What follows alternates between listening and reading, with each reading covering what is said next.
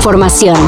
Titulares nacionales, internacionales, música, cine, deportes y ciencia en cinco minutos o menos. Cafeína. La línea el delegado de Benito Juárez, Cristian Bonrey. Cristian, ¿cómo estás? Buenas tardes. ¿Han escuchado sobre el llamado cártel inmobiliario que operaba en la alcaldía Benito Juárez? Pues dentro de los muchos implicados en el grupo que presuntamente permitió construir inmuebles violando las normas, estaría el exalcalde Cristian von Rorich. Aquí está la clase media por excelencia. Aquí es, bueno, eh, el, ¿cómo te diría?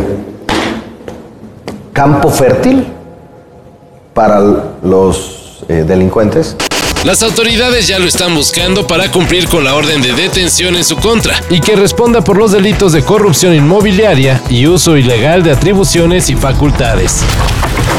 Pedro Castillo, el presidente destituido de Perú, Ya pidió asilo a las autoridades de México. Cuídame tú, mi corazón perfumado y sencillo, cuídalo tú. En una carta dirigida al presidente Andrés Manuel López Obrador, Castillo le pide que le haga el paro ahora que en su contra hay lo que él califica como una persecución infundada. Pedro Castillo fue detenido ayer luego de que intentó disolver al Congreso de su país. Además de las acusaciones de corrupción que ya arrastraba, ahora se le acusa de rebelión en contra del Estado. y podría pasar hasta 20 años en prisión. No es que lo falso del mundo me haya engañado, pero cuídame Dios, cuídame tú.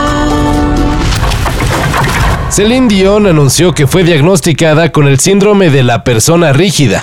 have been diagnosed with a very rare neurological disorder called the stiff person syndrome, which affects something like one in a million people. What's left to say? These prayers aren't working anymore.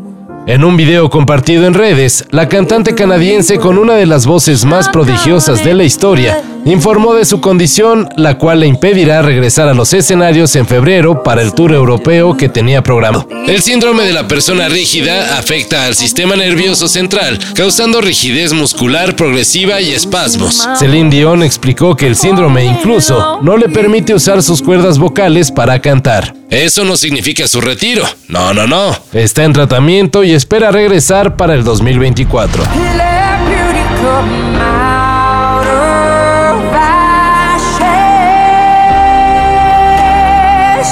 This is Deadpool 2, not Titanic. All right, you're at like an 11. We need to get you down to a 5, five and a half tops. Just phone it in. Listen, this thing only goes to 11. So beat it, Spider Man. God, I should have asked NSYNC. Luego de la sorpresiva eliminación de la Furia Roja en los octavos de final del Mundial de Qatar, la Federación Española le dio las gracias al técnico Luis Enrique y a todo su equipo de colaboradores. Con Luis Enrique, la selección española avanzó en dos ocasiones a la ronda Final Four de la Nations League. Y a la semifinal de la Euro del 2020. Su lugar será ocupado por Luis de la Fuente, quien dirigía a la selección sub-21. Y claro, como acá nomás vemos burro y ya queremos viaje, Luego, luego que se supo que Luis Enrique está libre, ya suena como candidato para la selección nacional. Al final esto se trata de hablar, ¿no? Hablar a mí se me da de maravilla, era por lo que me expulsaban cuando iba al colegio. eh, nomás que vea cómo se le trató al Tata. Seguro va a querer venir. Una quinta película de Shrek es algo que nadie pide. Pero, pues si se arma, tampoco se le haría el feo, ¿no? ¿Podría gruñir como ogro para mi hijo? Él es su fan.